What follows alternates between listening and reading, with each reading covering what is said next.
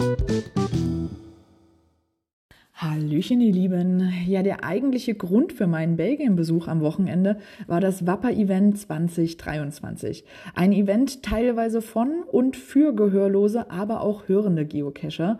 Dem Owner-Team war und ist es besonders wichtig, beide Gruppen zusammenzuführen, zu vermitteln und auf Probleme hinzuweisen. Und das hat meines Erachtens richtig gut geklappt. Auch wenn es kein Mega war, so haben sich die Owner so einiges einfallen lassen. Es wurden Workshops zum Thema Gebärdensprache Gebärdensprache angeboten. Es standen viele ehrenamtliche Studenten und auch zwei Gebärdensprachdolmetscher mit Rat und Tat zur Seite, um zum Beispiel zu vermitteln oder auch beim Lösen der drei Indoor Labs A5 Stationen und der 30 GeoArt Mysteries zu helfen. Die Rätsel dazu waren eine Mischung aus bekannten Dekodierungen, verschiedenen Puzzeln, aber auch Gebärdenzeichen und Übersetzungen. Und so wurde dann am Vormittag also erstmal zusammen gerätselt und viel erzählt. Zwischendurch kam dann auch noch Wappi, das Maskottchen, vorbei, um halt einige Bilder zu machen.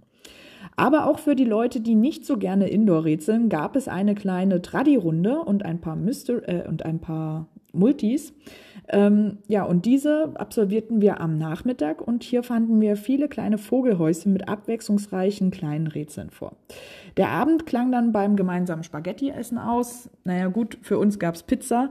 Da wir für die Tickets leider etwas zu spät dran waren, diese waren schon ausverkauft, aber trotzdem war es ein gelungenes Event, was ich nur weiterempfehlen kann.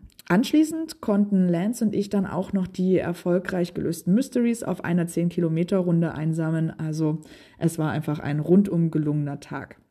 Der Sonntagmorgen startete dann auch mit einem Sito und beim abschließenden Abschiedsevent konnte man sich dann in aller Ruhe bei Kaffee und Kuchen von all den Leuten verabschieden. Und dabei konnte ich äh, mich auch noch mit einem Teil des Orga-Teams austauschen und habe erfahren, dass diese sehr zufrieden mit ihrem Event waren.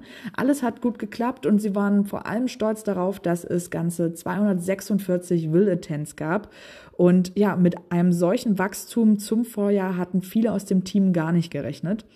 Doch das gibt ihnen auch den Mut, im nächsten Jahr wieder ein Wapper-Event zu veranstalten. Um den 19.10. soll es stattfinden und dann auch an drei Tagen, also von Freitag bis Sonntag. Vielleicht ja dann auch mit Diefcachern aus weiteren Ländern. Also dieses Jahr waren Deutschland, Belgien, Holland und Luxemburg vertreten. Also gerne weitersagen. Musik